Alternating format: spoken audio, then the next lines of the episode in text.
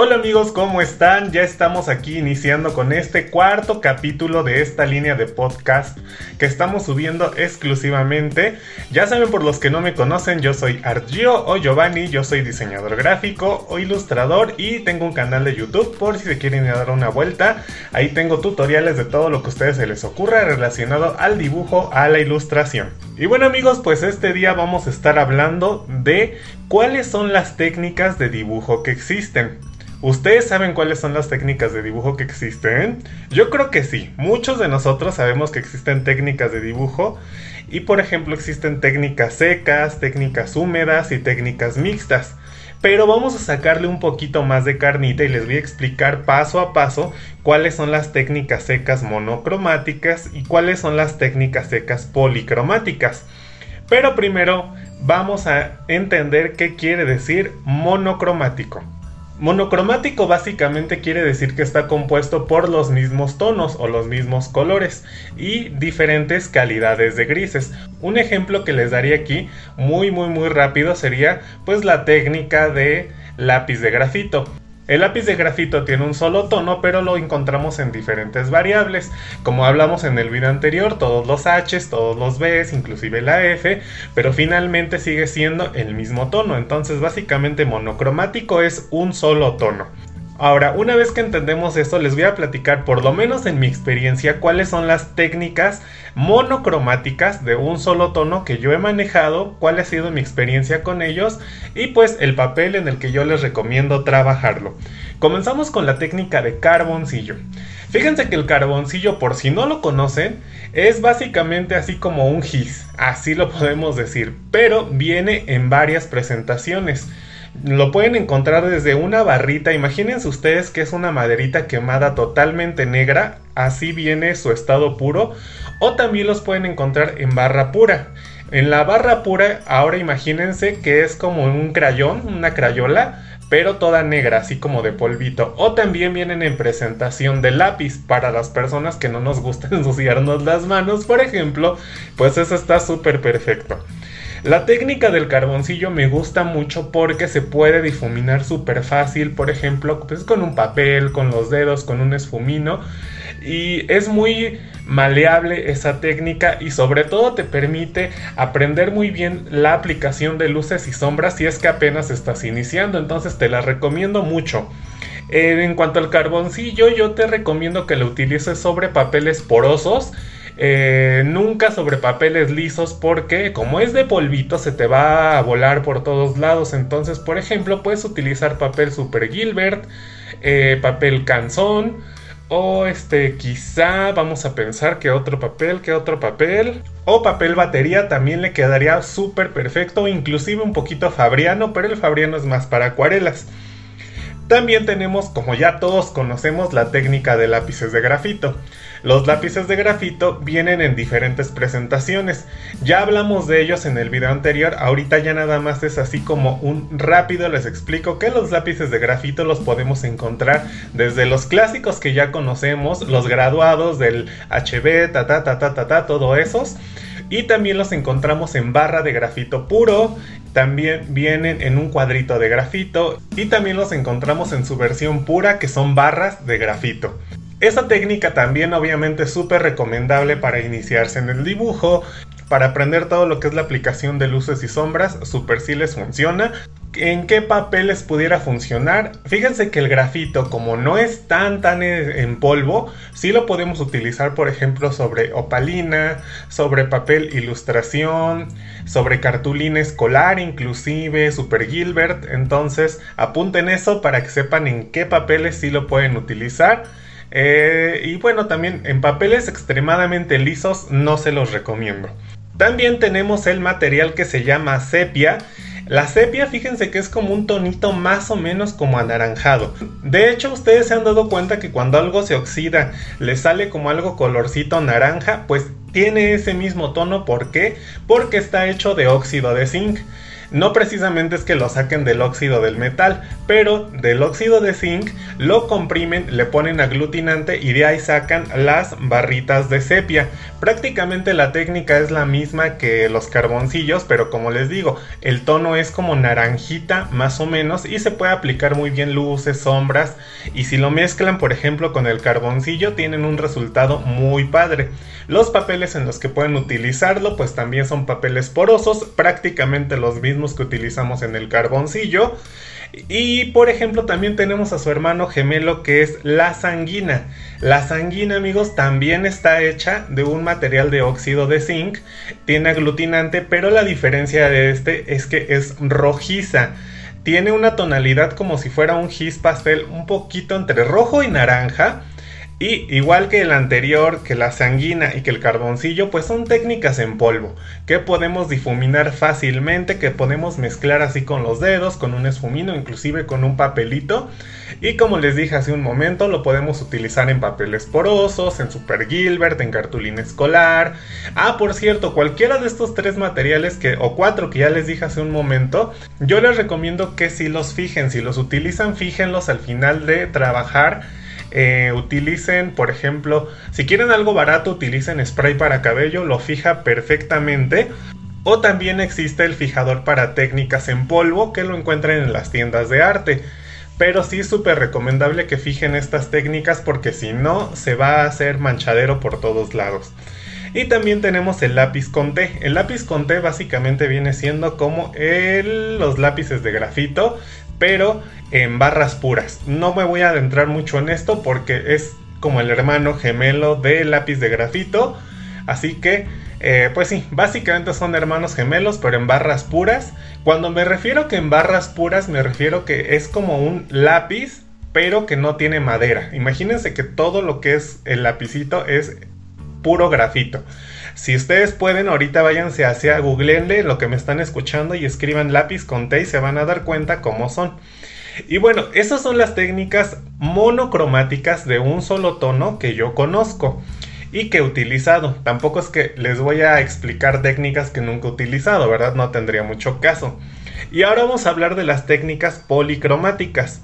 El, término policromático, el término policromático, poli que viene de varios, ahí ya hace referencia a varios colores. ¿Ok? Entonces, cuando ustedes escuchen una técnica monocromática, es que es prácticamente grises y negras y se acabó.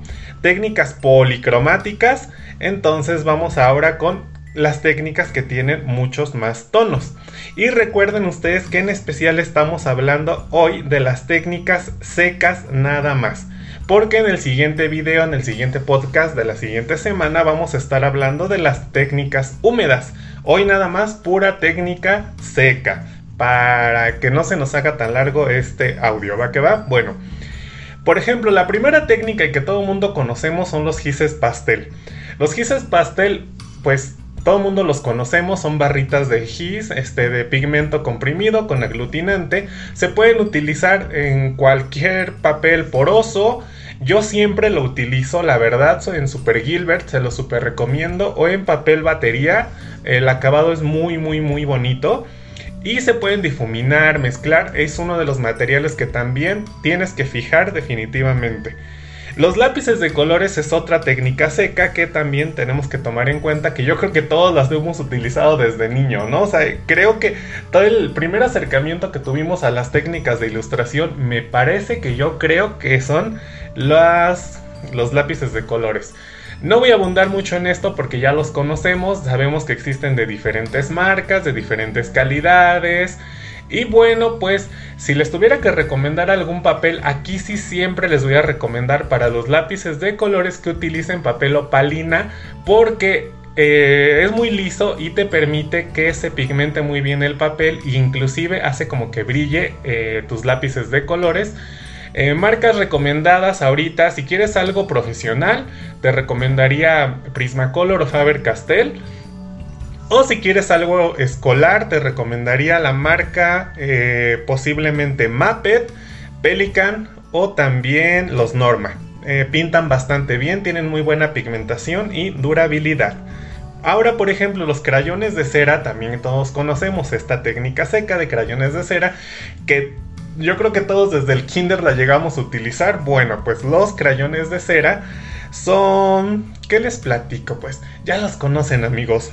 Se puede utilizar en diferentes tipos de papeles. De hecho, este material yo creo que se puede utilizar en cuanto papel se les ocurra. Porque como tiene un cierto toquecito de grasa, entonces no tiene problema. Se pueden mezclar perfectamente. Lo que sí es que a mi experiencia con los crayones de cera les cuesta un poquito de trabajo cuando ya empiezan a mezclar tres, tres o cuatro capas, ya le cuesta trabajo integrarse los tonos. Entonces los papeles perfectos, como les digo, creo que pudiera ser eh, opalina, ilustración, super Gilbert. Vamos ahora con, por ejemplo, los crayones grasos. Los crayones grasos, no sé si ustedes lo conocen, pero esos, por ejemplo, son... La gente los utiliza mucho para hacer un previo a la pintura de óleo, o por lo menos yo lo he visto que lo utilizan así. Yo los llegué a utilizar un par de veces, imagínense que son como lápices labiales, literal. O sea, ¿por qué digo como lápices labiales? Yo creo que ustedes han tocado un lápiz labial y se siente así como esta textura cremosita. Pues literal, así son. Entonces ustedes le pintan así en el papel y con el, con el dedo, con un esfumino, con un, un hisopo o algo, lo pueden ir difuminando. Y, pero sí se siente la textura como grasosita, medio rara. Eh, vienen en muchas presentaciones y la marca que siempre les voy a recomendar de esos es los Faber Castell. Pintan súper geniales. Ahora otra técnica seca, por ejemplo, pudiera ser los rotuladores y los estilógrafos. Los voy a poner juntos estos dos porque prácticamente son hermanos gemelos. Los rotuladores, pues básicamente son como plumones de punta súper mega finita en diferentes tonalidades y las van a encontrar en mucha gama de colores. Pero como les digo, la punta es súper, súper, súper delgadita y los estilógrafos son prácticamente sus hermanos gemelos. Nada más que los estilógrafos, pues los utilizan más, por ejemplo, para delineados, en la arquitectura los utilizan bastante para hacer detalles y estos en específico los estilógrafos sí vienen de diferentes graduaciones o grosores y los podemos utilizar sobre todo en opalina. Yo se los recomiendo porque pintan muy bien sobre opalina. Los rotuladores o los estilógrafos, eh, pues sí, definitivamente sí. Ahora vamos por ejemplo con los marcadores a base de agua. Yo sé que estamos hablando de las técnicas secas, pero finalmente los marcadores a base de agua son técnicas secas porque pues no es como que estemos con pincel o echándole agua. Entonces los marcadores a base de agua eh, las que más les recomiendo, bueno, antes que nada, estos existen en diferentes presentaciones, ya lo sabemos, existen desde en punta cónica, eh, de punta bala, eh, de punta chata, de punta cincelada, de punta pincel. entonces existen de mucho tipo de puntas estos tipos de marcadores a base de agua y el papel en el que siempre les voy a recomendar que lo utilicen sería opalina, pero gruesa, de por lo menos 200 gramos. Recuerden que en el podcast anterior ya hablamos de qué es el gramaje y de los papeles por si lo quieren escuchar y quieren aprender un poco más de papel. Y definitivamente les recomiendo que lo utilicen en papeles gruesos porque tienen humedad y pues tienen una absorción y para que sobre todo no se les esté haciendo bolita y no se les esté arrancando el papel. También pueden utilizarlo en papel batería, en papel este bond, posiblemente grueso, muy muy grueso, o inclusive en papel marquilla. Yo lo he probado, yo los he probado en papel marquilla y funcionan muy muy muy bien. Ahora los marcadores a base de alcohol, que son prácticamente los hermanos gemelos de estos últimos, pues la diferencia es que son plumones como todos conocemos, pero pues existen a base de alcohol. Ah, por cierto, no les recomendé marcadores a base de agua. Marcadores a base de agua que yo les recomiende que pinten muy muy bien y que yo haya probado eh, les recomiendo, si quieren escolares, les recomiendo la marca Maped, los Pelican y los Prismacolor. En cualquiera de sus presentaciones tienen una pigmentación muy bonita, brillan súper padre los tonos. Y si quieren algo ya más profesional, siempre les voy a recomendar Faber Castell. Son caros, pero pintan bastante bien. Ahora en cuanto regresemos a los marcadores a base de alcohol. Y pues creo que todo el mundo los conocemos, ¿no? Existen desde los Sharpies Eh, también existen los Copic y pues unas marcas mucho más caras. Yo creo que la recomendación ahí sería los ¿Cuáles serían? Déjenme pensarlo. Pues sí, yo creo que definitivamente los Sharpies son los que siempre les voy a estar recomendando. Ahora, si quieres invertirle un poco más, pues, ¿por qué no? Puedes este, invertirle a unos Copic o unos Chameleon, pero sí, los Chameleon ya están muy, muy caros. La verdad, yo nunca los he comprado. Porque sí, ya se sale un poquito del presupuesto, están carísimos esos. Aunque sí me gustaría probarlos algún día, entonces vamos a ver si próximamente los probamos o hacemos ahí este, la vaquita y juntamos para ellos. Los marcadores, en, especial los de a base de alcohol, siempre se los recomiendo que lo utilicen en papel o palina para que no les queden esas rayitas a la hora de dibujar, de colorear está súper bien porque eh, ven que normalmente estamos coloreando y se nos quedan como marcas, rayitas y la opalina tiene una absorción muy extraña que te permite hacer eso o también lo pueden pintar sobre papel fabriano. Por cierto, los anteriores también te pueden funcionar sobre fabriano, nada más que si no te gustan las texturas o quieres una así acabado más liso, pues no te va a funcionar. Ahí ya te lo dejo totalmente a tu elección. Como les digo, yo siempre prefiero el papel opalina de 200 o hasta 300 gramos. Está bastante grueso y te soporta muy bien ese material, que son los marcadores a base de alcohol. Y bueno, por ejemplo, también entre las técnicas secas tenemos la técnica de collage, que la técnica de collage, inclusive yo tengo por ahí un video en YouTube, los invito a que se den una vuelta eh, básicamente es pegado de papel. Imagínense ustedes que es un rompecabezas donde estamos pegando por capas. Difícilmente aquí se los voy a poder explicar porque si necesitan verlo, entonces los invito a que se den una vuelta a mi canal de YouTube y pongan ahí ArtGeo técnica de collage y se van a dar cuenta que es una técnica en la que recortamos pedacitos de papel y por medio de pues la composición y la armonía armamos un dibujo, un diseño o lo que ustedes quieran. Y por ejemplo, también entre las técnicas secas tenemos la técnica de esgrafiado. La técnica de esgrafiado es medio famosa, tal vez unos lo conocen, tal vez otros no, pero esa técnica es esa en donde ponemos una base de, crayones de cera y luego le ponemos encima tinta china. Muchos me han estado diciendo que también lo pueden hacer con grasa de zapatos de la nugget, pero la verdad nunca lo he utilizado así. Y recuerden que como tenemos la base de los marcadores de cera, los crayones de cera, y luego encima le ponemos una capa de tinta china, pues ya con una aguja, un punzón o algo así ligeramente fino, lo podemos ir rascando y vamos descubriendo todo el color de abajo. Esta técnica definitivamente la tienen que utilizar en un papel muy muy grueso por la humedad que se va a utilizar en unos momentos. Entonces, eh, súper recomendable el papel Super Gilbert o por ejemplo papel ilustración escolar, súper padre, funciona bien, no tiene ningún problema. O el que ustedes quieran pero que sea liso y muy grueso. Y por ejemplo, por último tendríamos la técnica de bolígrafo. La técnica de bolígrafo, muchos piensan que los bolígrafos o las plumas como las conocemos aquí en México que nada más sirven para bueno, para escribir y no. Realmente pues pues sí, su función oficial es escribir, ¿no? Pero, pues muchas personas también las utilizamos para hacer dibujos, los bolígrafos. Existen también paquetes de 10, 12, 24 y 36, este... ¿Cómo se llama? Tonalidades. Entonces, si yo les recomendara uno, sería definitivamente la marca Bic. Funciona muy, muy, muy bien la marca Bic.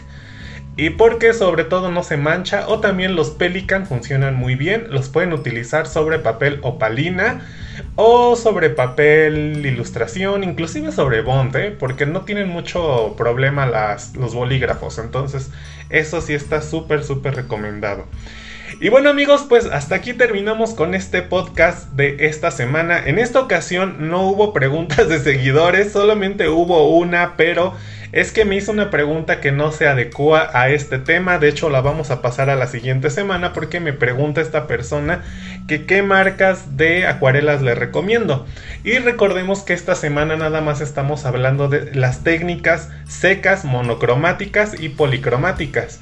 Y la siguiente semana, por si te interesa y también te quieres dar una vuelta a escuchar este podcast, vamos a estar hablando de las técnicas húmedas, todas las que existen, policromáticas y monocromáticas. También les voy a estar explicando en qué tipo de papel las pueden utilizar y pues qué acabado le podemos dar. Y así nos vamos a seguir con más temas, cada vez más, más, más adentrándonos a este mundo que es pues el dibujo, la ilustración.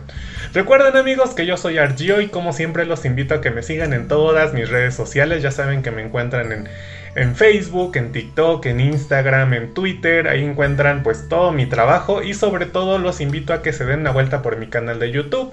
Me encuentran como Argio, A-R-T-G-I-O. Decir Argio, soy el logotipo del gatito. Y que se suscriban, que vean todo mi contenido porque tengo prácticamente ya 10 años ahí en YouTube y tengo muchas técnicas que yo sé que les van a gustar y sobre todo, independiente que les gusten, les van a super funcionar. Los invito a que se suscriban también a este podcast y que lo compartan con alguien que cree que lo necesita. Y bueno, pues yo los espero. Sí, nos escuchamos y estamos aquí juntos la siguiente semana. Sale, que estén bien y adiós.